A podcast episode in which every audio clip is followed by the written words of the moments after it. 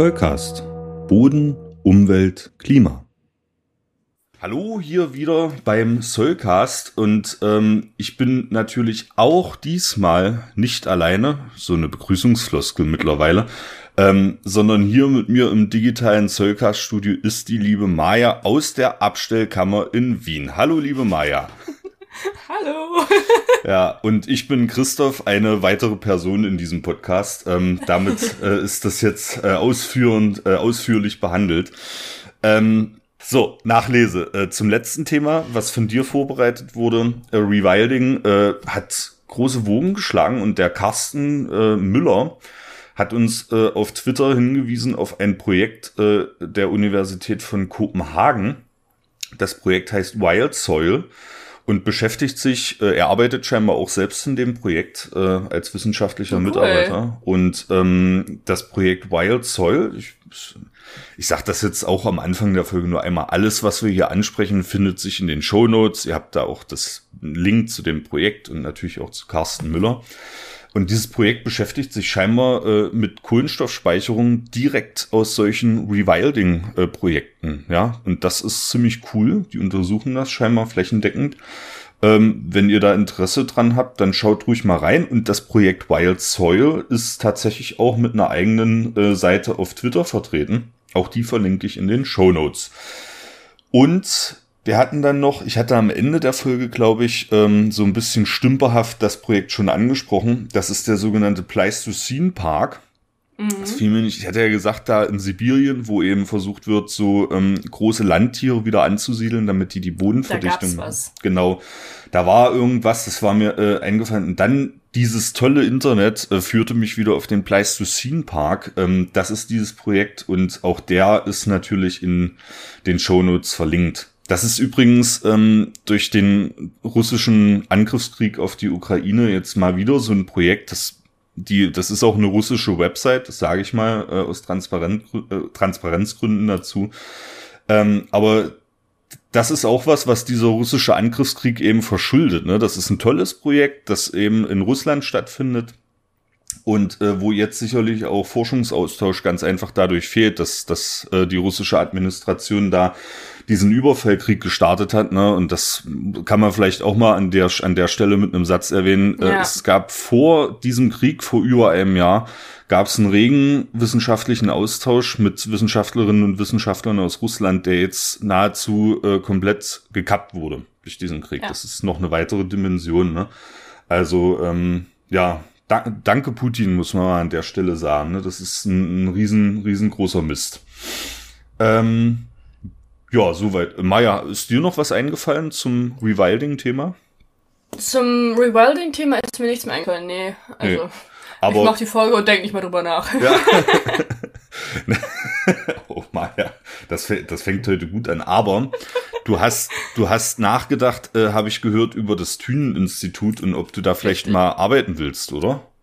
Ja, so genau jetzt nicht. Äh, mir ist es auf Twitter über den Weg gelaufen. Und zwar sucht das Thünen-Institut nach Wissenschaftlern. Ähm, eigentlich am Institut für Agrarklimaschutz suchen wir Agrarboden, Geo- und UmweltwissenschaftlerInnen in Voll- und Teilzeit. Und ähm, da jetzt die Sparte ja nicht ganz so groß ist, dachte ich mal hier, wir supporten uns gegenseitig. Deswegen hier mal einen großen Shoutout, wenn ihr Lust habt aufs Thünen-Institut, könnt ihr euch bewerben. Ich pack den Link direkt mal in die Show Notes und dann könnt ihr da mal reinschleichen. Ähm, das war die eine Sache, fand ich sehr cool, muss man erwähnen. Und die zweite Sache war ebenfalls auf Twitter und äh, sehr Wien-basiert. Die Frau Elisabeth Smolak, ich hoffe, ich habe den Namen richtig ausgesprochen, ähm, radelt jetzt von Wien nach Sydney. Und das ist ja an sich schon erstmal mega, mega cool. Ähm, und zwar macht die das, um auf die Klimakatastrophe aufmerksam zu machen. Die ist jetzt, glaube ich, gerade irgendwo vor Budapest, also jetzt noch nicht so ganz weit von, von Wien entfernt. Aber ähm, trotzdem sehr, sehr, sehr cool, dass sie das überhaupt macht. Ich glaube, es war nach dem, nach der Veröffentlichung des IPCC-Berichts hatte sie keinen Bock mehr und meinte so, und jetzt bin ich hier weg. Ähm, ihr könnt ihr mal folgen, weil die updatet dann immer mal wieder. Schickt ein paar Bilder rein, sagt, wie es gerade so ist mit dem Fahrrad, alles Mögliche. Ähm, ist, glaube ich, ganz cool, kann man auf jeden Fall mal im Blick behalten. Wien nach Sydney, das ist ja eine ganz schöne. Da, da kommt es auch nicht nur mit dem Fahrrad äh, hin, habe ich jetzt mal so überlegt, oder? Also ich glaube, da sind ein paar Fähren auch dabei. okay, okay, aber sehr, sehr beeindruckend. Gab's, gab's ja, auf jeden Fall. Gab's da auch mal so zwei Brüder, die von Berlin nach äh, ich weiß. Ich habe das, ich hab das Buch sogar hier. Ach so, beiden Bücher habe ich hier. Ja, ja. Oh, können wir auch mal empfehlen, Maja. Wir müssen immer mal ein bisschen Buchempfehlungen machen hier. Du meinst die Zwillinge, ne? Genau, genau, die, ja, ja. die beiden. Da gab es eine, eine tolle Dokumentation darüber. Ähm, sowas. Das äh, kommt in die nächste Nachlese. Ich äh, schreibe mir das mal auf. Ich vergesse ja. das sowieso sonst. Ich schreibe mir das mal auf, dass ich mal das Buch vorstelle. Ach, super, da, da freue ich mich.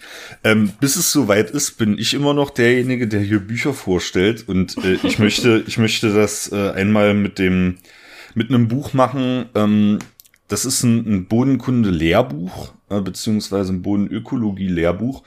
Und äh, das Buch nehme ich mir immer, wenn ich mal zum Beispiel traurig bin. Ja, also wenn, wenn, wenn, wenn mal ein bisschen die Seele drückt und ich ein bisschen traurig oh, bin, dann greife ich. Wenn du wieder über deine Gefühle reden musst. Ja, oh.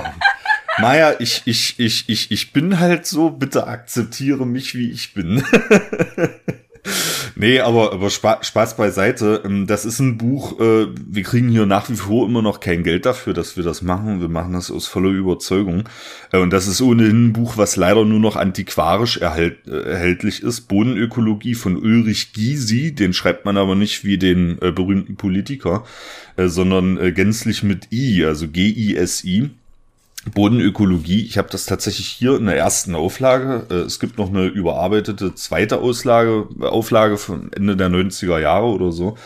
Ähm, und das ist wirklich ein, Bodenlehrbuch, das ist, äh, wie würde man sagen, sensationell auf den Punkt. Also hier hast du die eigentlich die, die komplette Bodenkunde und Bodenökologie in kurzen, prägnanten äh, Kapiteln mit entsprechenden Abbildung und wir haben ja beide irgendwas Bodenmäßiges studiert. Hundertprozentig ist in der Bodenvorlesung äh, irgendeine Abbildung aus diesem Buch auch mal mit aufgetaucht.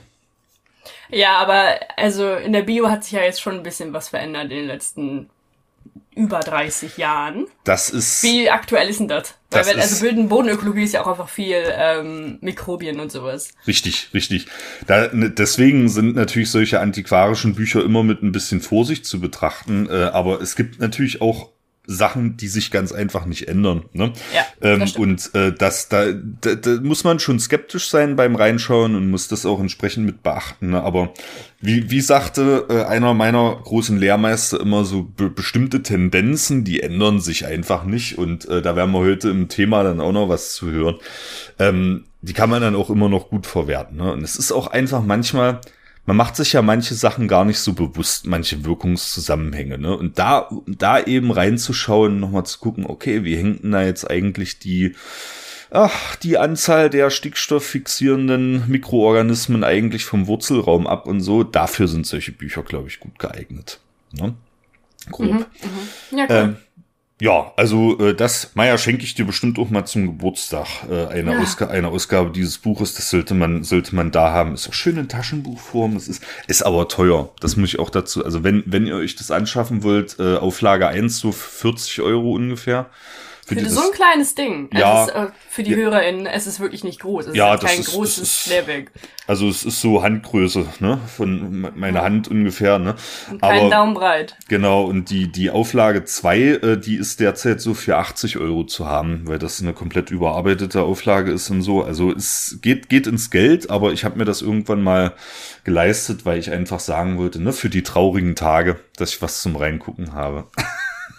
ich höre jetzt, ich jetzt auf mit, mit Gefühlen, obwohl, nee, ich habe äh, tolle Gefühle gehabt in der letzten Woche, ähm, weil an der Universität Halle, an der Martin-Luther-Universität Halle-Wittenberg, die beste Universität in Halle, ähm, gibt es eine. Es gibt mehrere in Halle? Nein, gibt's, es gibt nur eine in Halle. Das ist, okay. das ist, das, das ist der Witz dabei. Entschuldigung, ich dachte mir ganz so, sorry, aber Halle ist jetzt also, Entschuldigung. Nee, äh, zurück zum, äh, zu einem tollen Projekt an der Universität Halle. Da haben sich nämlich Studierende äh, in einem Arbeitskreis zusammengefunden. Der Arbeitskreis heißt Uni im Kontext und hat es sich, wenn ich das richtig verstanden habe, äh, zum Ziel gemacht, sozusagen die Wissenschaftsaktionen an der Universität eben in die Gesellschaft ein Stück weit zu transportieren. Ne? Also die sagen, die Universität soll kein abgeschlossener, in sich geschlossener Kosmos sein, sondern die hat auch die Verantwortung sozusagen, ähm, ihr Universitätsleben auch immer mal zu öffnen und sozusagen der mhm. Öffentlichkeit, ne, durch die Forschung wird ohnehin nutzbar, Nutzbares für die Öffentlichkeit produziert, aber sie wollen das eben aktiv nochmal unterstützen. Da ist was ziemlich Einzigartiges bei rausgekommen, nämlich die haben ein eigenes Modul, ein äh, sogenanntes ASQ, allgemeine Schlüsselqualifikation. Das ist in Bachelor-Studiengängen für die nicht-Akademikerinnen, äh, die uns hören.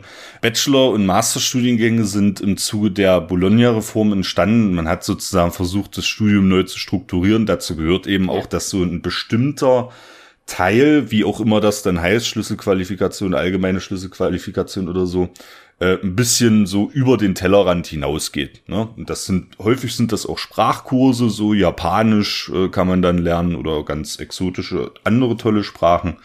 Und hier wird's eben ein Schlüsselqualifikationsmodul Wissenschaftskommunikation. Und äh, dieses äh, Modul hat einen ganz tollen Ablaufplan. Ich mache den mal eben noch mal auf. Ähm, Sie haben sich wirklich unglaublich viel Mühe gegeben, äh, dieses Modul äh, bereitzustellen. Und wir haben sowas wie Interessenaustausch natürlich, aber es wird auch äh, zu theoretischen äh, Grundlagen, wissenschaftlichen Anforderungen an Wissenschaftskommunikation gehen. Es werden verschiedene Anwendungsbereiche äh, vorgestellt von Akteurinnen und Akteuren der Hochschule, aber auch von externen. Und jetzt komme ich äh, zur Relevanz für unseren Podcast es wird auch eine Lehrveranstaltung zu Podcasts geben und da habe ich mich äh, mit den Leuten hingesetzt und äh, darf die unterstützen bei der Durchführung dieser Lehrveranstaltung. Und mega ähm, gut. Ja, das habe ich hat mich auch gefreut. Äh, ich habe denen kurz eine Mail geschrieben, habe gesagt, hier, okay, äh, mich interessiert das auch. Also ich werde auch als als äh, Hörer sozusagen an den anderen Lehrveranstaltungen teilnehmen, ähm, weil mich die Grundlagen auch interessieren.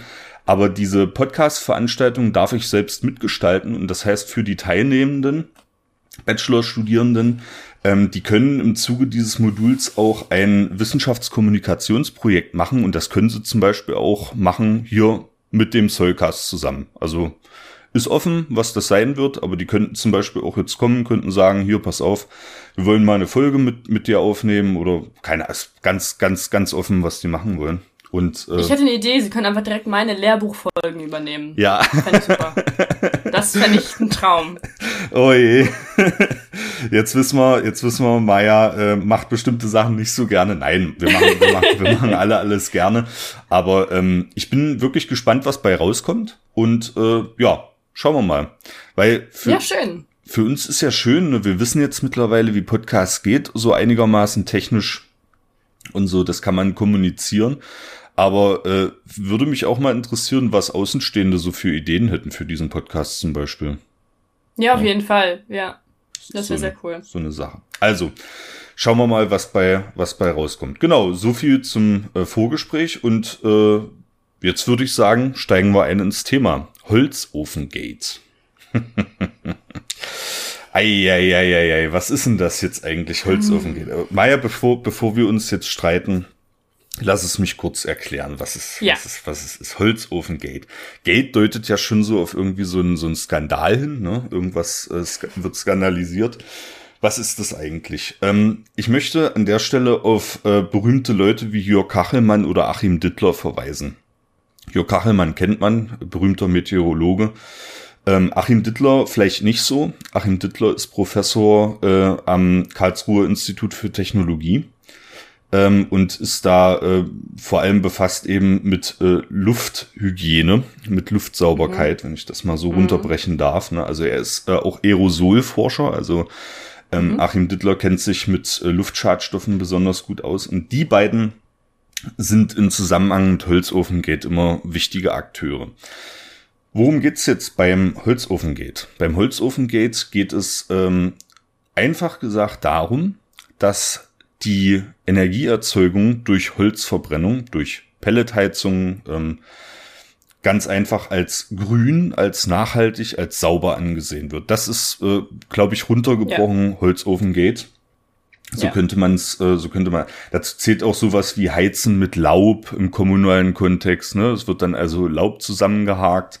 Äh, Gibt es einen Bericht vom Mitteldeutschen Rundfunk, ähm, wo äh, eine Kommune sich eben überlegt hat, okay, wir in den Parkanlagen im Herbst fällt so viel Laub an, dann wird es zusammengehakt, getrocknet, gelagert, äh, geschreddert und dann in so kleine Pellets gepresst und äh, man hat sich überlegt, man organisiert eben darüber die kommunale Wärme äh, versorgen. Ähm, sowas fällt alles unter Holzofengate. Und ähm, warum ist es jetzt ein Gate? Ähm, weil solche Leute wie Achim Dittler, Jörg Kachelmann und äh, später auch Christoph Genzel äh, sagen, äh, dass es eben nicht nachhaltig ist und möglicherweise nicht so grün, wie man denkt. So, das ist, mhm. glaube ich, äh, gut, gut, gut das Setting. Heute, wir nehmen auf am 29. März, ähm, war auch äh, in den Nachrichten zu sehen, eben der Koalitionsausschuss äh, der Ampelregierung auf Bundesebene. Die haben sich nach 30 Stunden jetzt geeinigt.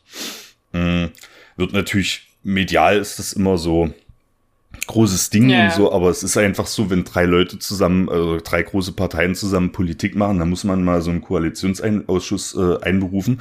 Und das hat dazu geführt, dass zum Beispiel Luisa Neubauer, die glaube ich gerade irgendwie, ich glaube, die ist gerade in Wien äh, äh, bei dir, Maya.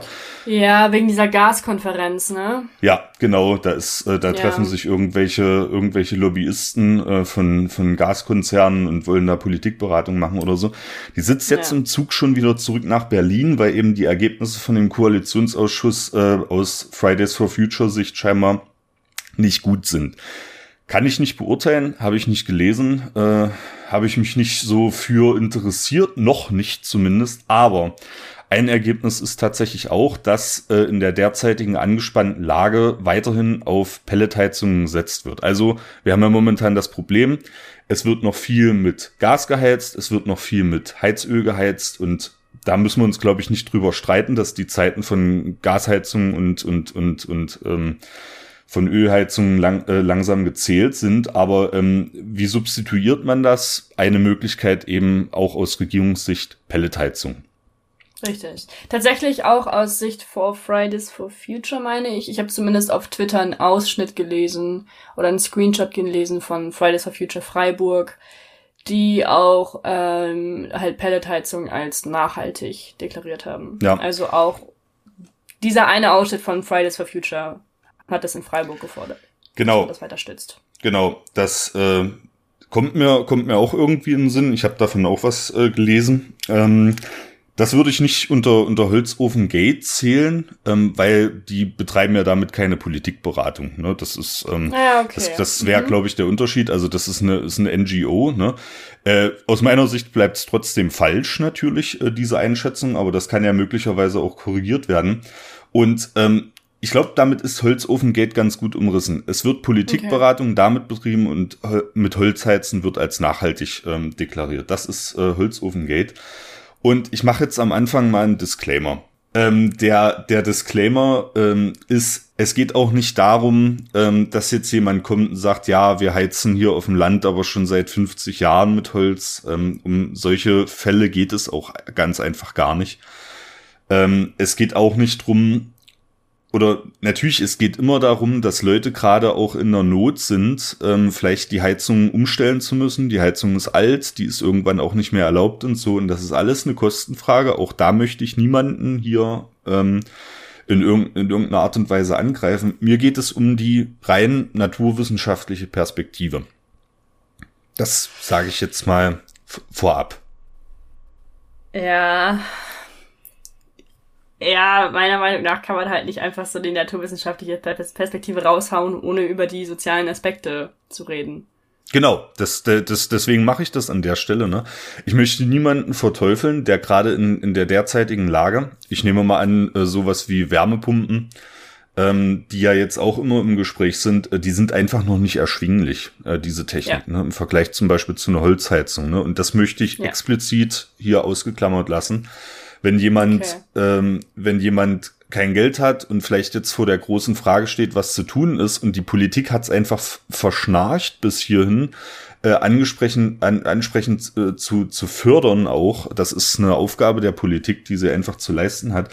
Solche Leute möchte ich hier nicht angreifen. Das okay, dann entfernen wir uns aber, sorry, dann entfernen wir uns aber auch ausdrücklich von der ganzen Twitter-Bubble, ja. ähm, bei der halt jeden Tag mehrfach irgendwelche Nachbarn gebasht werden dafür, dass sie einen Holzofen angeschmissen haben. Ähm, dann auch ausdrücklich davon entfernen, weil das ist halt so ein bisschen das Thema, was mir mit dem ganzen Holzofengeld extrem auf den Sack geht. Hm. Ja, das ähm, ähm, es ist in zwei Sachen. Erstens mal, wenn man sowas, wenn man sowas macht, egal wo, ähm, muss man sich gewahr sein, dass man natürlich die Einzelfälle nicht kennt. Ne? Warum heizen die Leute mit Holz? Hat das überhaupt was damit zu tun, dass das propagiert wird oder nicht? Haben die einfach kein Geld? Ne? Das ist das eine. Ne? Das möchte ich auch. Das ist auch, das wäre auch nicht mein Stil, muss ich sagen. Also ich, äh, mir würde das äh, fern, fern liegen, ganz einfach Leute, solche Einzelfälle, die ich nicht kenne, zu diffamieren. Gleichzeitig, das ist die andere Dimension der ganzen Geschichte, haben wir ganz einfach ein Problem mit Holzheizung. Mhm. Das, das erkläre ich jetzt noch. Ne? Und ich möchte jetzt mal auf dieses Problem angehen, möchte gleichzeitig aber sagen, es ist natürlich Aufgabe der Politik, vorrangig der Politik, da entsprechend umzusteuern. Und ich möchte hier einfach vielleicht einen Beitrag dazu leisten, dass man sich wenigstens im Diskurs darauf einigen kann, dass Holzheizen nicht nachhaltig ist. Das ist, ich muss einfach dabei bleiben. Es ist nicht nachhaltig. Und dass man äh, vielleicht auch politisch das mal begreift und dass man es auch entsprechend politisch anders umsetzt. Das ist mein Anliegen heute. Und nicht die Diffamierung von Einzelpersonen. Ne? Ich bezeichne hier auch niemanden als dumm und als blöd oder so. Ne? So, das zum. Jetzt haben wir, der, also der Disclaimer ist jetzt, glaube ich, so gut, Maya. Ja, ich glaube auch. Ich glaube, dann werden wir auch nicht groß streiten. Ja, nee, nein, sowieso, ich will mich nicht mit dir streiten, mal. Ich will, ich bin sensibel, das hast du ja jetzt schon gemerkt, ich möchte mich nicht streiten mit dir. Und ähm, nee, äh, nicht, nichts liegt mir ferner als das. Gleichzeitig, jetzt machen wir einen Cut, das Disclaimer ist weg, jetzt die naturwissenschaftlichen Fakten. Also wir bleiben ja. jetzt auf der naturwissenschaftlichen Ebene. Und ähm, was eben äh, Verbrennungsbefürworterinnen immer ähm, groß raushauen, ist ja sozusagen die, die, die, diese theoretische Grundlage, zu sagen, okay, pass auf, ich nehme ja meinen Holzscheit und in dem Holzscheit ist ja Kohlenstoff gespeichert und diesen Kohlenstoff hat ja der Baum photosynthetisch vorher aus der Atmosphäre gezogen.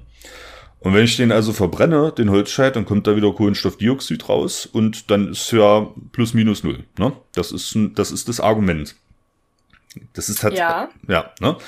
Genau. Und äh, das ist tatsächlich das, das große Argument. Und ähm, da muss ich jetzt erst erstmal sagen, okay, äh, das ist ja erstmal grundsätzlich nicht falsch, wenn man den, den ja. Rohstoff Holz sich anguckt. Ne? Genauso funktioniert das.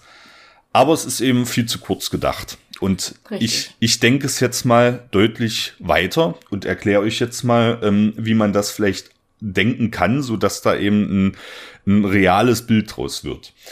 Ähm, dazu müssen wir uns zwei Teile angucken. Das eine ist sozusagen das Ökonbaum, habe ich es mal genannt. Was ist ein Ökon? Äh, Maja, du hast Geografie studiert, du hast davon schon mal was gehört? Ich habe das noch nie gehört in meinem ganzen Leben. Echt? Ein, ein Ökon.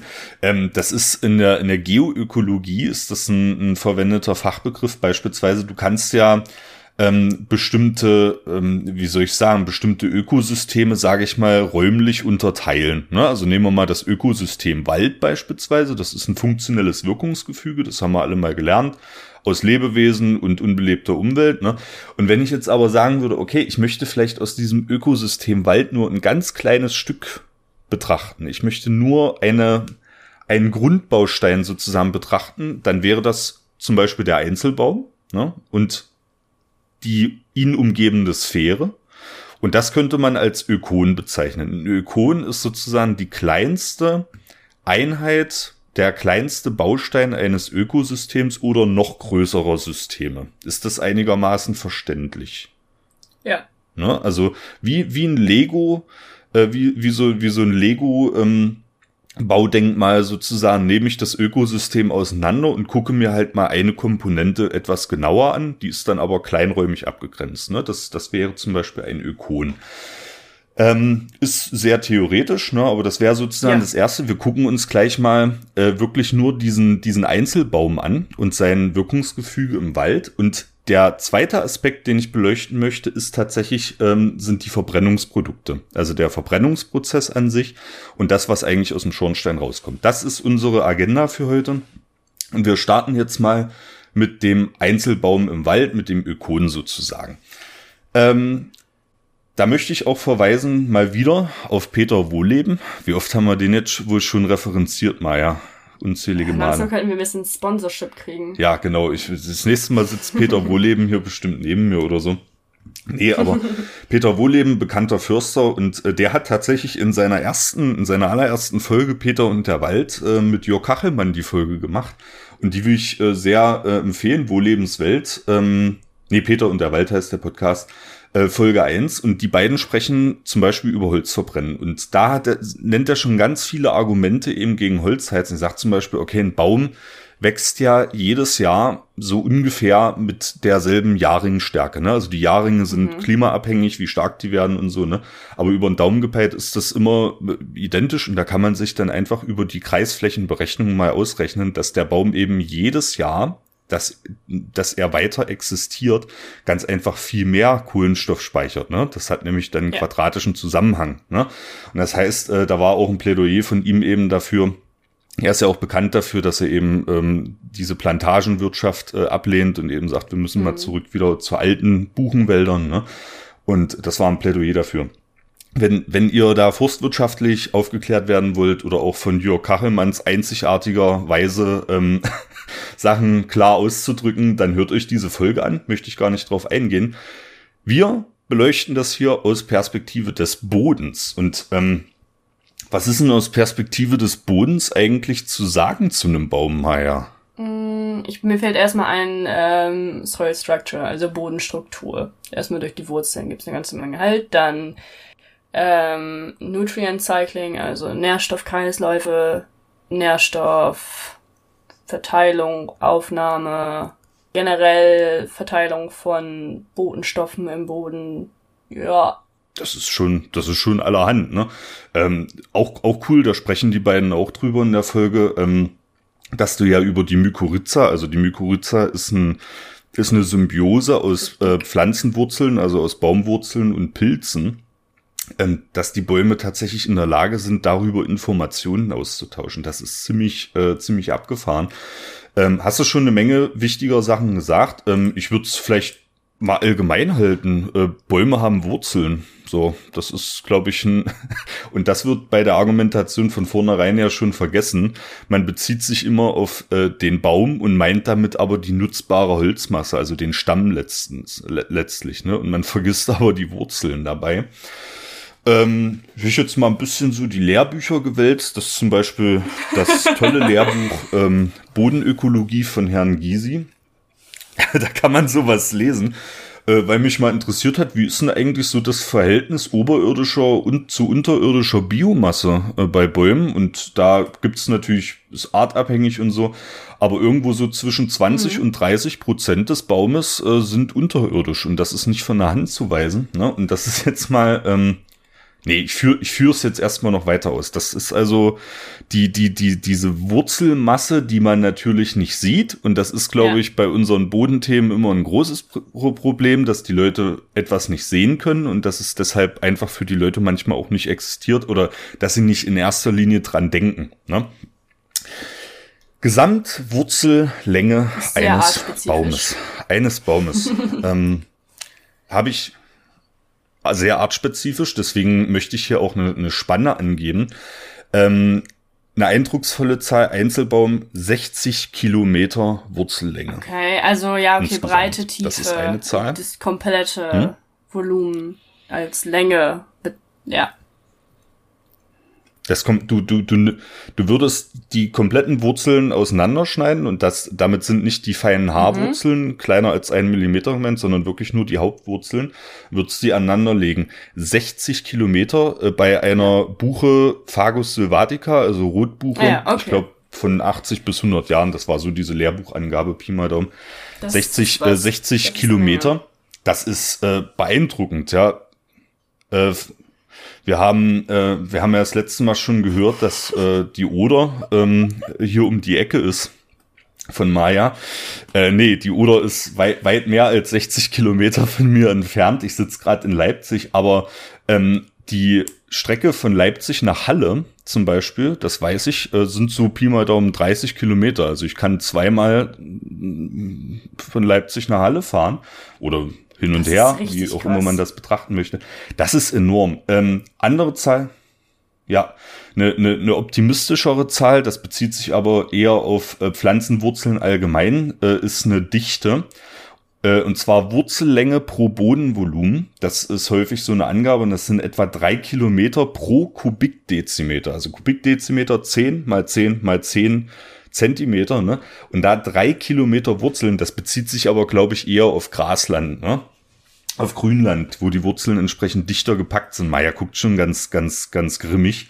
Aber ähm, das ist die, das ist die Spanne. Ich will jetzt nur mal auf das, auf, auf den Wurzelraum hinaus. Ne? Das ist die Spanne, in der wir uns hier bewegen.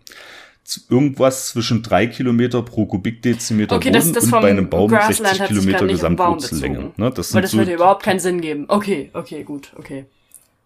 Nee, nee, nee, nein, nein. Nein, nein, nein, nein. Nee, ja. nee, bei, bei Bäumen sind die, sind die Wurzeln nicht so dicht gepackt. Ne? Aber das, das ist die Größenordnung. Da will ich mal für sensibilisieren. Also die Wurzeln sind da und sie sind, äh, sie sind, spielen einfach eine Rolle. Ne?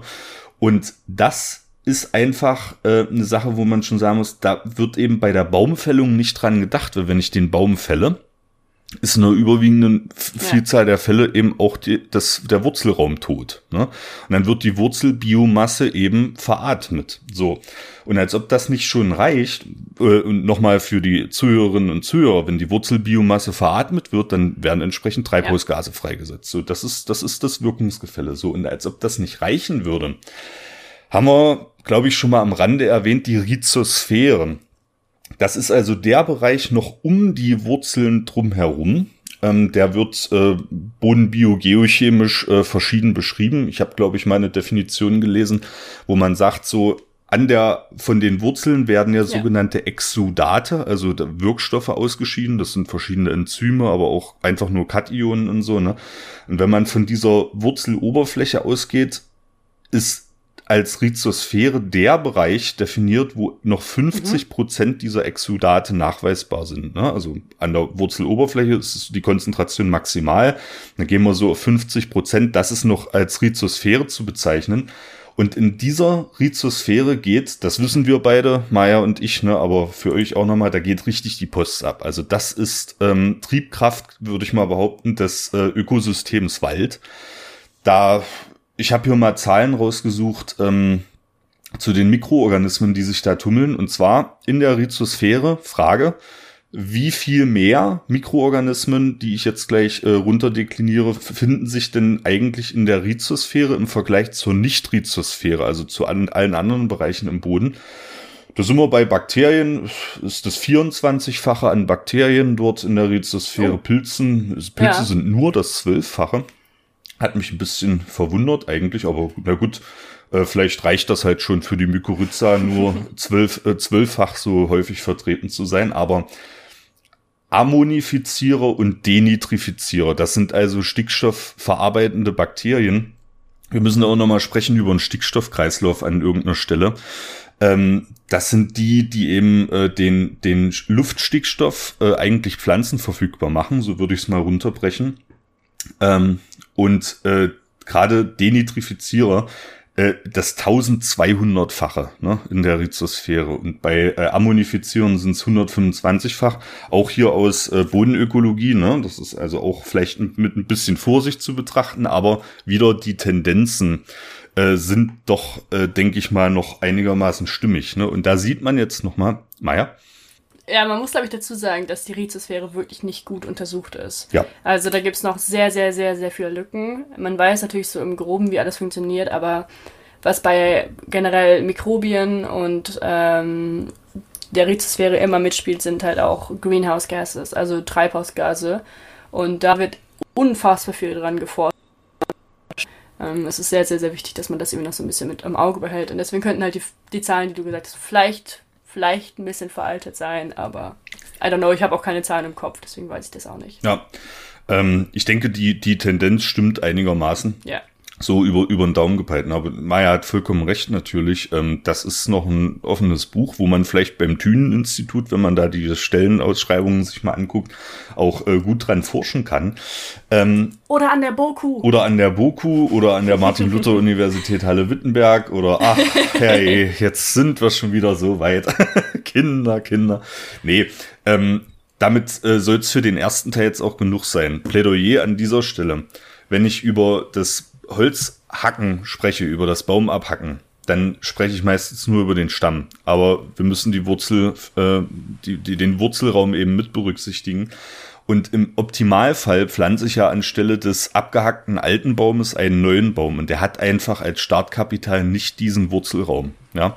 Und der muss über die Jahre hinweg aufgebaut werden. Und alles, was dort an Biomasse ist, an Wurzelbiomasse, also an baumeigener Biomasse, aber eben auch, was ich gerade erzählt habe, an biologischer Biomasse, an lebendigem Kohlenstoff, ne?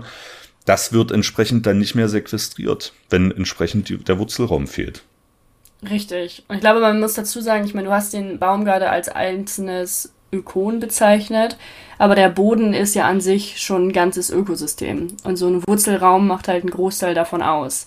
Ähm, und das muss man, glaube ich, ein bisschen beachten, dass man halt einfach damit jedes Mal ein kleines Ökosystem an sich schon zerstört, wenn man eigentlich so einen Baum hackt. Genau.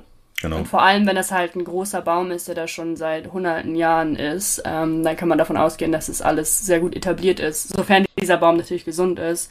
Aber gerade bei so einer Buche kann man mal davon ausgehen, dass da ganz, ganz, ganz, ganz, ganz viel Action drunter ist. So ist es. Genau. Ja, das, das dazu. Also da haut die Argumentation äh, schon mal nicht hin. Wir, na, wir entlassen ja nur das an CO2 in die Atmosphäre, was auch sequestriert wurde. Nee, das ist, äh, haut einfach nicht hin. Die Argumentation. So, jetzt kommen wir mal zum zweiten Punkt. der ist noch ein bisschen, der, der, der ist deutlich gruseliger. Das sind nämlich die Verbrennungsprodukte. So, äh, weil auch da haut wieder die Argumentation nicht hin. Wir entlassen ja nur Kohlenstoffdioxid und Wasser äh, in die Atmosphäre. Ne? Nee, äh, ist natürlich nicht so. Ich habe diesen Sommer mal ähm, bei in, in irgendeinem Kleingarten gestanden und da wurde Kesselgulasch zubereitet. Und ähm, lecker.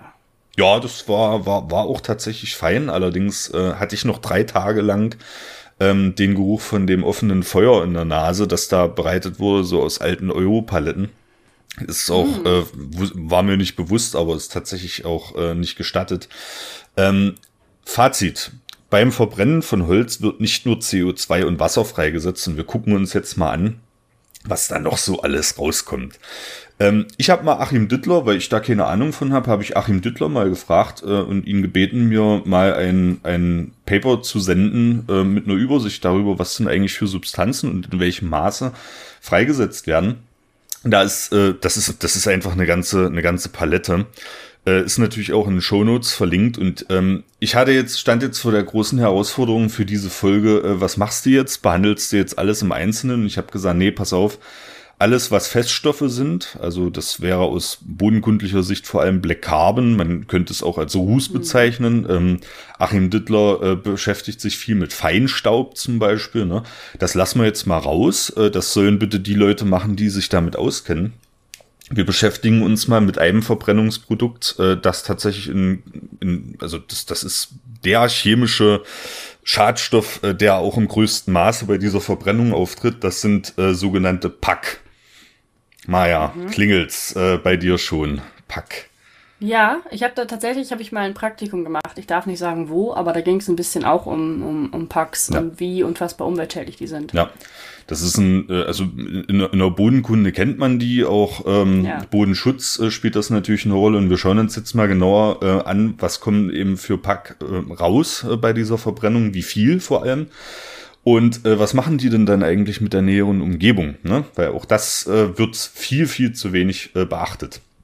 Was sind erstmal Pack? Ja, also bei Pack geht's, hat man jetzt schon gesagt, nicht um irgendwelche Leute, die vor Flüchtlingsheimen demonstrieren und von Sigmar Gabriel so bezeichnet werden, sondern Pack, PAK, sind äh, polyzyklische aromatische Kohlenwasserstoffe. Ähm, das ist der chemische Begriff äh, dafür.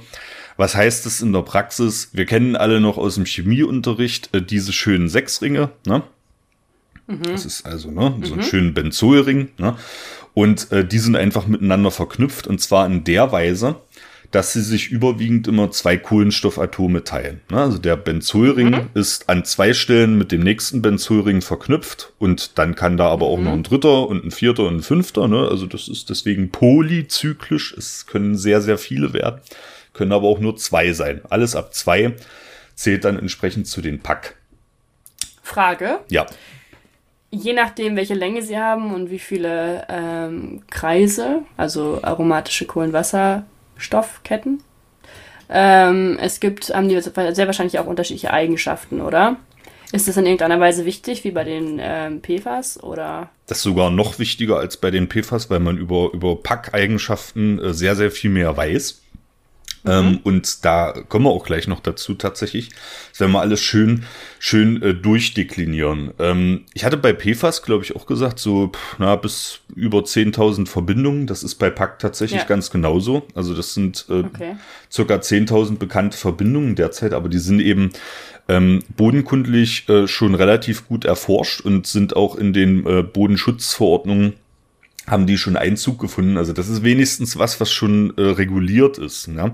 Genau. Äh, ja. Im Vergleich zu PFAS, äh, äh, vorletzte Folge des Soil Talk, äh, die sind nämlich äh, größtenteils noch gar nicht reguliert. Und jetzt ist die spannende Frage, wie viel Pack kommen denn eigentlich bei raus ähm, bei einer Holzverbrennung? Und das wird angegeben in Gramm, also in Gramm Schadstoff pro Kilogramm Holz, das ver verbrannt wird. Und das sind bis zu 4,8 Gramm pro Kilogramm Holz, die verbrannt werden. So, okay, also Viertausendstel, ne? das klingt mhm. jetzt erstmal nicht, nicht viel.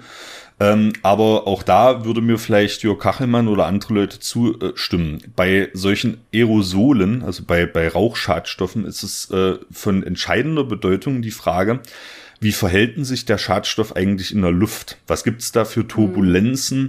Es gibt auch durch, äh, durch das Oberflächenrelief manchmal, wir denken mal an so ein typisches Tal. Ne? Jetzt im Tal wurde früher gern gebaut, da steht also das Dorf und alle heizen mit Holz hast du so eine, so eine natürliche Fallensituation für die Luft. Ne? Also ist jetzt ganz mhm. laienhaft gesprochen, äh, für Details fragt mal lieber Jörg Kachelmann. Ähm, aber ähm, es ist halt die Frage, wie sich durch die Luftbewegung diese Schadstoffe im Umkreis des Emittenten verteilen. Und das äh, kann bei Pack tatsächlich zu erhöhten Problemen führen, äh, wie wir auch gleich noch lernen werden. Side-Fact an der Stelle, wir haben jetzt, das ist nur die konventionelle Holzverbrennung, also mit den 4,8 Gramm pro Kilogramm Holz, die verbrannt werden. Ähm, ich habe auch noch ein Paper gefunden, äh, wo das mal durchdekliniert wird für Gartenabfälle. Ne? Macht man ja auch gerne. Ich weiß nicht, äh, wie das, bei, bei uns war es tatsächlich manchmal erlaubt äh, in der Gegend, wo ich herkomme. Ich komme aus der schönen Dübener Heide ähm, im südlichen Sachsen-Anhalt, das größte zusammenhängende Waldgebiet Mitteldeutschlands. Und da war an bestimmten Tagen erlaubt, tatsächlich äh, Grünschnitt zu verbrennen. Früher mal. Meinst du jetzt so Osterfeuer technisch nee, oder nee. generell einfach, du hast Rasen gemäht und dann zündest du das an? Ja, äh, Rasen, Rasen eher nicht, aber es war an bestimmten Tagen erlaubt tatsächlich, ähm, dass man halt Gartenabfälle verbrennt, ne? also Strauchschnitt etc.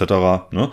Und Wieso hat man keinen Kompost daraus gemacht? Ja, das ist genau die Frage. Das ist eine sehr gute Frage. Äh, die wirst du dir auch gleich noch stellen, wenn ich dir sage, wie viel Pack äh, da rauskommen bei der Grünschnittverbrennung. Ähm, das sind bis zu 45 Gramm. Ach nee, ist gar nicht wahr. Bis zu 85 Gramm. Bis zu 85 Gramm. Also, Hui. also äh, plus 85 Gramm plus minus 35,2, ne, also fast 10 Prozent äh, der Biomasse, die verbrannt wird, wird da schön in Pack umgesetzt. Ähm, ja, ist vielleicht mal auch ein Plädoyer da. Wie gesagt, das war früher, ich weiß nicht, äh, wie das heute geregelt ist äh, in, der, in der Gegend, aber als ich Kind war, gab es so Sachen und da gab es auch Leute, die sich da gar nicht dran gehalten haben, die außerhalb der Zeit schön verbrannt haben alles gegeben, äh, ist vielleicht ein Plädoyer dafür, wenn ich weiß, dass zehn Prozent meiner verbrannten Biomasse äh, in polyaromatische Kohlenwasserstoffe äh, umgesetzt werden, das vielleicht auch nicht zu tun. Ne? Gerade wenn ich vielleicht Kinder habe oder so. Aber da kommen wir. Aber was genau machen die denn jetzt, diese Packs? Genau, da kommen wir jetzt äh, direkt dazu. Ich sag äh, noch mal was zu den natürlichen Konzentrationen. Natürliche Hintergrundkonzentrationen sind in Böden immer die, die zum Beispiel äh, geogen gemessen werden. Ne? Also wir sagen mhm. zum Beispiel bei Schwermetallen ist das immer so ein, so ein Richtwert, da guckst du dir den jeweiligen Boden an. Wie ist denn da äh, eigentlich der Schwermetallgehalt aufgrund der Verwitterung? Ne? und ähm, würdest das statistisch ein bisschen auswerten und dann hast du einen sogenannten geogenen Hintergrundwert. Ähm, bei polyzyklischen aromatischen Kohlenwasserstoffen ist es so, dass natürlich ähm, nicht nur diese Holzverbrennung äh, die einzigen Quellen sind, natürlich auch äh, industrielle Prozesse, Zigarettenrauch, Holzimprägniermittel, das ist alles noch ähm, vom Menschen gemacht, aber natürliche Packquellen wären zum Beispiel Waldbrände ne, oder Buschbrände oder alles, mhm. was eben, wo eben Holz verbrennt. Ne? Und ja. deswegen kann man auch für, äh, für Pack sozusagen natürliche Hintergrundkonzentrationen ausweisen und die sind bei etwa 0,01 Milligramm. Also Tausendstel eines Gramms pro Kilogramm äh, Boden, äh, Trockenmasse. Das sind so die natürlichen Hintergrundkonzentrationen. In Deutschland sind wir bei 0,2 bis 1 Milligramm. Ne? Also haben das Ganze mal schön um Faktor 100 äh, noch übertroffen. Ähm, bis zu Faktor 1000. Ne? Und das äh, ist in Deutschland eben die derzeitige Konzentration. Wo reichern die sich jetzt an? In organischen Auflagehorizonten, aber auch im, in der Bodenflüssigkeit. Das äh, werden wir gleich noch äh, durchdeklinieren, woran das eigentlich liegt. Äh, es gibt auch noch Gefälle sozusagen äh, im Umkreis von Straßen. Ne? Straßen natürlich auch Verbrennungsmotoren, natürliche Quellen. Und natürlich äh, im Umkreis von Siedlungsflächen. Darum geht's jetzt hier beim Holzverbrennen. Ich hatte schon gesagt, ähm, dass Pack zum Glück äh, reguliert sind. Das bezieht sich immer in der sogenannten Bodenschutzverordnung auf das Schutzgut Boden. Also der Boden ja. ist ein Schutzgut in Deutschland aus gutem Grund. Und es gibt also Prüf, sogenannte Prüfwerte. Das wären also Werte, bei, nach deren Überschreiten äh, man eine Prüfung äh, zu vollziehen hätte, ob dieser Boden entsprechend so schwer belastet ist, dass er für eine bestimmte Verwendung gesperrt ist und saniert werden muss. Und diese Prüfwerte werden immer ausgewiesen für, ich musste das alles mal auswendig lernen, ich habe es ich hab's, äh, schon wieder vergessen, äh, Kinderspielflächen, da sehen wir mal die Relevanz, ne? Wohngebiete, Park- und Freizeitanlagen und Industrie- und Gewerbegrundstücke. Genau. Du wusstest das ja. wohl noch tatsächlich. Äh, ich habe tatsächlich diese Woche in der Uni gelernt. Ach Mensch, Maja, siehst du, da haben wir, ähm, haben wir ja gleich noch einen Bogen gespannt zur aktuellen äh, akademischen Bildung. Ähm, aber das sind, das sind die vier. Aber ist es in, in Österreich genauso geregelt? Äh, ich denke schon. Mhm. Ja, es geht auf jeden Fall ein bisschen um, ja, es ging um Soil Remediation, also ich denke schon. Ja, ja also da, da, da sieht man aber mal, was das für eine Relevanz hat. Ne? Und da weiß man auch, okay, in so einer Gemeinde, wo viel Holz verbrannt wird, ist ja vielleicht auch ein Kinderspielplatz. Und da willst du dieses Zeug definitiv nicht haben. Äh, warum erkläre ich gleich noch, warum du dieses Zeug dort nicht haben willst. ähm, es gibt auch noch einen Wirkungspfad Boden-Grundwasser, den, den sparen wir uns jetzt an der Stelle. So, was haben die jetzt für Eigenschaften? Grundsätzlich äh, sind Pack äh, hydrophob, über Phobien äh, von Stoffen haben wir ja schon gesprochen, also die haben Angst vor ja. Wasser, ne? gering wasserlöslich. ähm, allerdings äh, ist die Wasserlöslichkeit selbst, wenn man hydrophob sagt, heißt es nicht, dass da überhaupt nichts in Wasser reingeht, sondern halt nur in geringem Umfang. Ne? Ist natürlich von der, von der äh, Ringanzahl abhängig. Und bei Pack ist es so, dass diese, Maja, du meldest dich? Das bedeutet, wenn es von der Ringanzahl Anzahl abhängig ist, bedeutet das, je mehr Ringe, desto hydrophober? Genau, genau. Das ist, okay. das ist der Zusammenhang. Ne?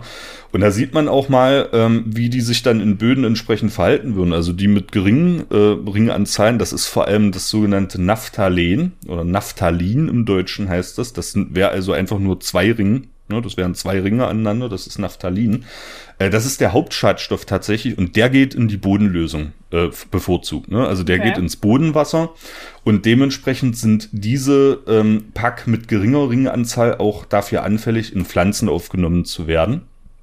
Das ist. Christoph? Mh, ja. Wenn du sagst, das ist der Hauptschadstoff, bedeutet das, das ist der Schadstoff, der am ehesten entsteht bei Verbrennungen? Genau. Ganz genau. Okay. Weil ähm, die, die Mechanismen sind so, bei der Holzverbrennung spielt natürlich äh, der Holzstoff Lignin eine Rolle, über den haben wir, glaube ich, auch schon mal am Rand gesprochen. Und Lignin ähm, ist eine, eine, ach, das kommt, das kommt sogar in der aktuellen Lehrbuchfolge vor, der Holzstoff Lignin. Und ähm, das ist eine polyaromatische Verbindung. Das heißt, in diesem Lignin-Molekül, das ist ein riesiges Makromolekül, sind ohnehin schon viele dieser Kohlenstoffringe vorhanden und dann ist es ja klar bei der Verbrennung, fangen die entsprechend an zu wackeln, jetzt mal ganz scharf runtergebrochen. Ja. Und da ist eigentlich äh, nicht weit her, dass da einfach mal zwei Ringe so zusammen rausfallen und entsprechend in die, äh, in, als Aerosol in die Luft entlassen werden. Ne? Das ist der, der Zusammenhang. Ich glaube, das kann man sich dann ähnlich vorstellen wie so ein, ähm, ein Eiswürfel, der unter Temperatur äh, halt schmilzt, weil sich die, die starren Verbindungen eigentlich auflösen, oder? Ähm, ich würde es ich würd's noch, noch ähm, ja, kann man pr prinzipiell auch, ähm, man, die Temperatur oder der Temperatureinfluss beim Verbrennen hat was mit der Bewegung der Moleküle zu tun. Also eigentlich, ja. so in der, in der Schule würde man das mal, alle halten sich so schön an den Händen fest und dann fangen die mal an so rumzuwackeln, da reißt halt immer mal eine Verbindung auf. Ne? Und das ist prinzipiell der Mechanismus, äh, wie es beim Verbrennen auch passiert. Und da kommt dann eben mal so ein äh, Zweiringmolekül oder ein Dreiringmolekül entsprechend packt bei raus. Ne? Ich glaube, das, okay. das ist so einigermaßen für die Leute, die, die des Chemischen nicht zu äh, firm sind, ist das, äh, glaube ich, einigermaßen. Ich habe immer, ich will endlich mal ein Hardcore-bodenchemisches Thema machen, Maja. Irgendwann kommt das noch. Das steht uns. Äh, ich glaube. Also, ja, ich glaube, da kannst du dir deinen Praktikanten ranholen. Äh, hier nochmal Shoutout an die Leute aus Halle. Wenn da jemand Bodenchemie mag, da dürft ihr mich gerne ersetzen in der Folge. naja, äh, okay, das äh, halten wir mal so fest. Ich habe es mir notiert. okay, ähm, genau. Und äh, jetzt hatte ich schon gesagt, also äh, geringe Ringeanzahl ist eben anfällig dafür, auch in die Pflanzen zu gehen. Warum sind Pack jetzt gefährlich? Pack ähm, haben die Eigenschaft oder sozusagen die Affinität, sich in der Nahrungskette anzureichern. Und das hat ganz einfach was mit ihrer Hydrophobie zu tun. Ne? Nochmal, Hydrophobie heißt nicht, dass es nicht in die Bodenlösung und auch nicht in die Pflanze geht, sondern halt in geringerem Umfang. Also der Boden hat hier auch eine natürliche Pufferfunktion, das muss man auch nochmal dazu sagen. Bringt einem natürlich nichts, wenn das Kind äh, auf dem Spielplatz direkt an der Bodenoberfläche Kontakt hat mit, den, mit, den, mit dem Zeug, dann ist die Pufferfunktion hin. Ne? Aber grundsätzlich beim Wirkungsgefüge Boden, Pflanze, Nahrungskette hat der Boden hier eindeutig eine Pufferfunktion und die Pflanzen natürlich auch. Ne? So, also es wird letztlich nicht so heiß gegessen, wie es gekocht wird, äh, aber es ist natürlich trotzdem äh, eine, eine Gefährdung, von der wir hier ausgehen müssen. Und ähm, in der Nahrungskette akkumulieren die äh, aufgrund eben ihrer fettlöslichen Eigenschaften. Ne? Also wenn ein Stoff hydrophob mhm. ist, dann hat er eine Affinität zu Fett. Und äh, ich weiß nicht, wie es bei dir gerade aussieht, Maya, aber ich bin tüchtig rund noch vom Winter. Ähm, und äh, da habe ich, hab ich also sozusagen einen großen offenen Pool auch für äh, Anreicherungen von Pack beispielsweise. Ne? Das ist eben der Körperfettanteil, spielt da wirklich eine, eine große Rolle. Ne? Und deswegen sind Pack gefährlich. Was machen sie jetzt im Organismus? Ähm, bei PFAS hatte ich das ja so ganz schrecklich runtergebrochen mit ganz vielen möglichen Krankheitsbildern, die noch nicht erforscht sind. Ja. Bei Pack weiß man aber, ähm, die sind einfach krebserregend. Ja, also Pack haben mutagene Eigenschaften, die dann einfach beim, bei der Aufnahme in, in den Organismus zum Tragen kommen. Und ähm, die lösen einfach Krebs aus. Ne? Das, das ist das. Und das willst du einfach nicht. Wer will schon gerne Krebs Yay. haben? Ne? Ja. Christoph macht uns allen gute Laune. Christoph macht ey komm, das waren das letzte Mal waren es deutlich mehr ähm, ähm, Krankheitsbilder, die ich aufgezählt habe. Vor allem auch ähm, natürlich, das muss man auch dazu sagen, wenn wenn etwas ähm, Krebs heißt ja immer, das ist irgendwie mutationsfördernd und deswegen äh, willst du ja. einfach in der Schwangerschaft auch keinen Kontakt zu Pack haben. Ne?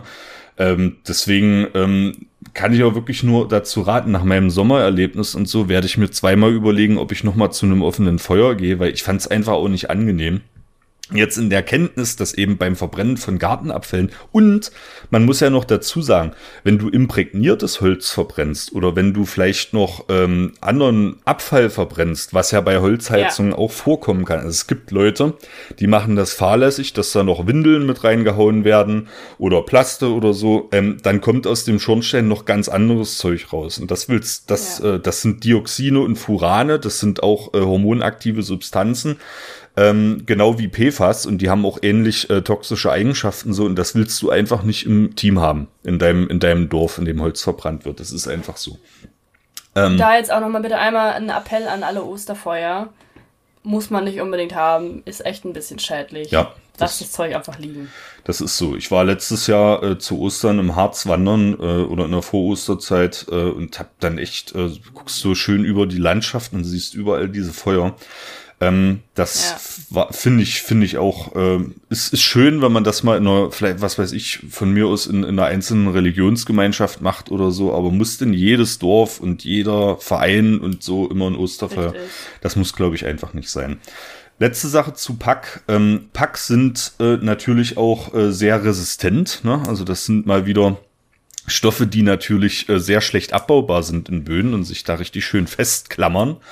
Ähm, Halbwertszeit von Pack in Böden äh, ist natürlich wieder eine Zeitspanne zwischen 200 und 700 Tage. Das ist also die Zeit, 700 Tage beispielsweise, in der die Hälfte des jeweiligen Stoffes zersetzt ist. Nur die Hälfte, ne? nicht mehr. Aber äh, wovon hängt das ab? Auch wieder. Heißt es irgendwie, dass die langkettigen ähm, schneller abgebaut werden oder weniger schnell?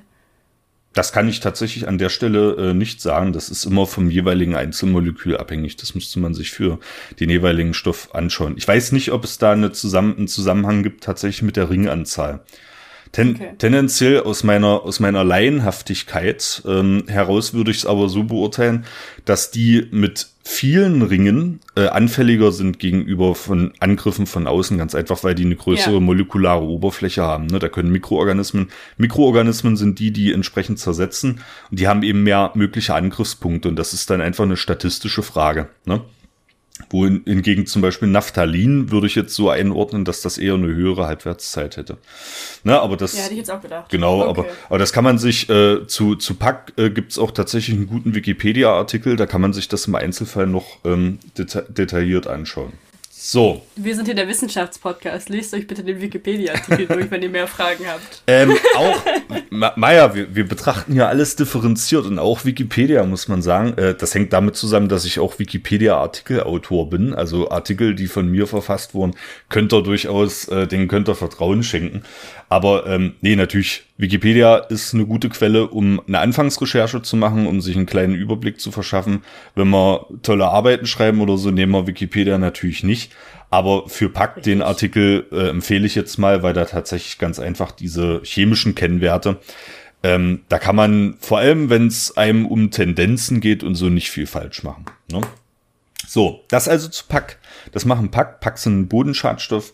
Pack werden äh, in ausreichendem Umfang emittiert. Wir haben über die Fallensituation gesprochen. Ähm, das ist einfach auch nochmal ein Argument. Jetzt mache ich mal wieder den Bogen zu Holzofengate. Ähm, was nicht berücksichtigt wird oder zu selten äh, Gehör findet. Bei der Verbrennung von Holz entsteht eben nicht brav nur das Kohlenstoffdioxid und das Wasser, was äh, der Baum vorher eingelagert hat, sondern eben noch viel, viel mehr. Und da haben wir haben noch nicht über alle Schadstoffe gesprochen, die bei der Holzverbrennung emittiert werden. Das war jetzt nur mal die größte Gruppe sozusagen. Und äh, da auch nochmal ein Plädoyer. Was ist denn jetzt eigentlich ähm, am Ende dieser Folge sozusagen als Fazit zu ziehen?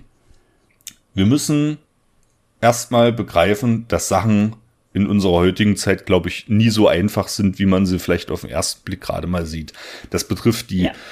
die ökonomische Situation, das äh, betrifft die politische Regulierung, das betrifft die Situation von Leuten, die sich Holzheizungen einbauen. Ne? Deswegen haben wir gesagt, wir wollen hier nichts über einen Kamm scheren. Und äh, die Regulierung ist immer schwierig. Aber die gleichen Maßstäbe müssen wir eben auch äh, an solche, naja, an solche vielleicht pseudo-naturwissenschaftlichen Betrachtungen von Leuten anlegen, die sagen, ja, beim Holzverbrennung wird ja nur das CO2 wieder emittiert, was vorher eingelagert wurde. Ne?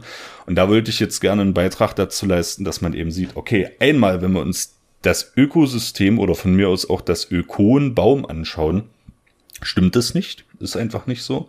Und zum Zweiten, wenn wir uns die Emissionssituation angucken, ist da eben noch ein zusätzlicher Risikofaktor für die Leute und ähm, auch das sollte Gehör finden. Und das wäre mein Fazit für die Folge. Naja. Ah Haben wir uns, streiten, bin, streiten wir ja. uns jetzt? Streiten wir uns jetzt? Nee. Ich war positiv davon überrascht. Ich dachte, du ähm, spielst jetzt, kommst jetzt mit dieser, mit der Klatsche an, ähm, ja, wir sollten irgendwie alle nicht mehr mit Holzöfen ähm, heizen, weil es ist äh, eine Klimakatastrophe. Weil dann hätte ich wohl ganz viel dagegen gesagt. Ähm, naturwissenschaftlich stimmt das wahrscheinlich. Aber man, wie, wie du vorhin meintest, man kann es halt einfach nicht über einen Kamm scheren und man kann vor allem nicht Menschen dafür verantwortlich machen, dass sie mit Holz heizen. Ähm, und das ist was, was auf Twitter sehr viel passiert und was mich sehr, sehr aufregt. Ähm, und ich nehme es irgendwie auch ein bisschen als Twitter-Thema wahr und nicht als wirklich wissenschaftlich diskutiertes Thema. Das mag anders sein, aber ich habe mich nicht in das Thema eingearbeitet und das war bisher so ein bisschen ähm, die Art und Weise, wie ich das Thema wahrgenommen habe. Hm. Deswegen war ich, meinte ich ja auch, ich war am Anfang ein bisschen genervt, als ich das Thema gesehen habe, weil ich mir dachte so, nein, jetzt wird das so eine, ähm, so eine kleine Hassfolge. Hm. Aber ähm, ja. Mal, da kennst du ich mich. Ich bin sehr überrascht. Da kennst du mich doch mittlerweile gut genug mit Hass. Ja, das stimmt. Da, da, da, da fangen wir ja gar nicht erst an. Und äh, den wollen wir uns auch nicht. Es, wär, es werden Leute kommen, immer wieder, die sagen, ach hier, ihr Ökos und so, aber ähm, ich denke, das ist, das ist bei rübergekommen. Das ist nicht, das wäre nicht mein Stil, hier Leute. Und ich sehe auch die Politik tatsächlich in der Verantwortung. Ich bin, Absolut. ich bin sauer. Absolut äh, was Holzofengate angeht, aber ich bin sauer äh, gegenüber solchen äh, Politikerinnen und Politikern, die das äh, hardcore propagieren eben die in der Verantwortung sind und das Hardcore propagieren und äh, die es einfach auch nicht regulatorisch anders hinbiegen. Das ist, das ist der eigentliche Skandal bei Holzofengate äh, und nicht die Leute, die ähm, aus finanziellen Nöten heraus vielleicht mit Holz heizen. Das will ich nochmal sagen. Ich habe tatsächlich auch, ähm, ich war ein bisschen auf Twitter unterwegs, um mir das ein bisschen anzugucken, ähm, den Hashtag und die Leute, die darunter schreiben. Und ich habe tatsächlich ein Video gesehen ähm, von Markus Lanz aus der Sendung. Ähm, ich habe irgendwie nur zwei Minuten davon gesehen. Ich kann auch nicht sagen, wann die aufgenommen wurde oder sonst irgendwas. Ähm, aber was ich sagen kann, war, dass es halt eigentlich, wurde so ein bisschen gezeugt, ge ähm, gezeigt, womit es eigentlich noch alles in Verbindung steht. Und da halt vor allem großflächige Rodung von Wäldern, vor allem in den äh, USA und da halt auch ähm, Rodung von Wäldern, die wichtige Ökosysteme darstellen. Ich glaube, das war irgendwie von Feuchtwäldern und so die Rede. Ähm, und gleichzeitig, was ja auch immer wieder in den Nachrichten vorkommt, ähm, die Rodung, illegale Rodung zum Beispiel in Rumänien, die halt einfach riesige Schneisen in den Wald schlagen. Es sind zwar nur Schneisen, es ist nicht ein ganzer Wald, aber diese Schneisen sind halt einfach unfassbar riesig, ähm, die da einfach mal so weggeballert werden. Und es ist halt auch so anscheinend, wie in diesem Clip gesagt wurde, dass ähm, das von der Politik sehr, sehr wenig verfolgt wird. Ähm, und das ist halt noch ein Riesenproblem, was da mit reinspielt. Also man denkt immer, okay, ja, es ist ja nur Holz und Holz ist ja nachhaltig, weil es wächst ja wieder. Aber wie Christopher gesagt hat, das zählt halt nicht so richtig das Argument. Und wenn man sich dann auch herguckt, äh, ähm, anschaut, woher das Holz kommt, ist es halt ein bisschen kritisch. Also in dem ähm, Video wurde auch gesagt, es, ich glaube, ein Drittel des Holz in Europa, was verheizt wird, ist halt illegalen Ursprungs. Und das ist halt heftig. Also ich kann die Zahlen nicht verifizieren, ich kann nur das sagen, was in diesem Clip war. Aber das ist wirklich sehr, sehr, sehr, sehr doll. Ähm, und da müsste man vielleicht auch nochmal drüber nachdenken, dass man guckt, woher man, also wenn man mit Holz heizen möchte, dass man vielleicht, wenn man Zeit und Geld hat, schaut, ähm, wo das Holz denn herkommt, ob es zertifiziert ist und alles Mögliche. Richtig. Das sind alles unterschiedliche Perspektiven. Ähm, könnt ihr auch bei Peter Wohlleben reinhören. Der hat das auch immer äh, sehr, sehr gut bearbeitet, weil der sich als äh, Förster auch einfach auskennt ähm, ja. mit hinsichtlich Holzproduktion. Er ist ja kein konventioneller Förster mehr, er ist irgendwann ausgestiegen äh, aus, der, aus der konventionellen Forstwirtschaft, aber der hat da natürlich einen guten Überblick. Also da hört nochmal bei Peter Wohleben rein. Äh, schaut mal bei Achim Dittler, der kann euch also ähm, wunderbar erklären, was es noch so für Schadstoffe gibt und vor allem Feinstaub. Da haben wir jetzt gar nicht drüber gesprochen. Ne? Das spielt eben auch noch eine große Rolle und ist genauso ja. krebserregend. Ähm, ja. Und die CO2-Emissionen alleine halt auch. Ja. Also die sind halt auch höher als bei Gas oder ähm, Kohle tatsächlich. So ist es. Das muss man auch einfach sagen. So ist es. Und deswegen äh, hoffe ich, dass die, die Politik da Wege findet, ähm, ganz schnell den Leuten unter die Arme zu greifen, dass sie eben wirklich nachhaltig heizen können. Das ist das äh, Entscheidende. Richtig. Ja. Richtig. So, da haben wir, oh Mensch, Meier, ich bin, ich bin ganz froh, dass ich den, dem großen Krach mit dir jetzt aus dem Weg gegangen bin. Ähm, das, das hätte mir heute richtig die, die Folge ähm, madig gemacht sozusagen. Aber nein, wir besprechen ja alles äh, aus Bodenperspektive und machen das mit der nötigen Sensibilität, hoffe ich. Und dann geht das klar. Was aber nicht klar geht, ist, Leute, das will ich als letztes Mal noch sagen, äh, wenn ihr schon Holzofen habt, so, und da, da schere ich jetzt alle über einen Kamm, wer da anfängt, seine Windeln drin zu ver ver verbrennen und irgendein Plastikzeug und so, äh, nee, da, da nehme ich dann alles zurück. Also die sind explizit ja ausgenommen. Ne? Ihr könnt da Holz drin verbrennen, das wofür es vorgesehen ist, aber wer da Abfall drin verbrennt, äh, shame on you. Das muss ich mal sagen an der Stelle. Das gleiche zählt für Osterfeuer aller Art. Da gehören auch keine alten Treckerreifen drauf oder sonst was. Ich komme ja. aus Ostfriesland, ich habe da schon ganz viel gesehen. Gehört da einfach nicht drauf. Schichtet das Osterfeuer bitte vorher nochmal um, damit ihr nicht noch ein paar Tiere mit verbrennt. Ja. Das ist gesetzlich vorgegeben, macht's doch einfach. Ja, ja, das ist, das ist so. Siehst du mal, jetzt sind wir, jetzt haben wir uns hier wieder, jetzt, jetzt haben wir die Leute uns wieder zum Feind gemacht. Jetzt vorher so schön differenziert, jetzt nochmal alle über einen Kamm. Nee, ähm, muss einfach nicht sein, Leute. Ähm, wir denken alle mal drüber nach, wie wir mit unserer Umwelt äh, umgehen. Und ähm, ich finde, das ist eigentlich ein schönes Schlusswort, oder? Mhm. Ja. Sehr schöne Folge. Das, Danke. Äh, ja, ger gerne, liebe Maya. Und äh, natürlich gilt auch hier, ähm, ich mag an einer Stelle vielleicht was Falsches gesagt haben oder ihr wisst es besser oder so. Dann schreibt uns doch eine E-Mail an info.zollcast.de, äh, schreibt uns an auf Twitter oder auf Facebook.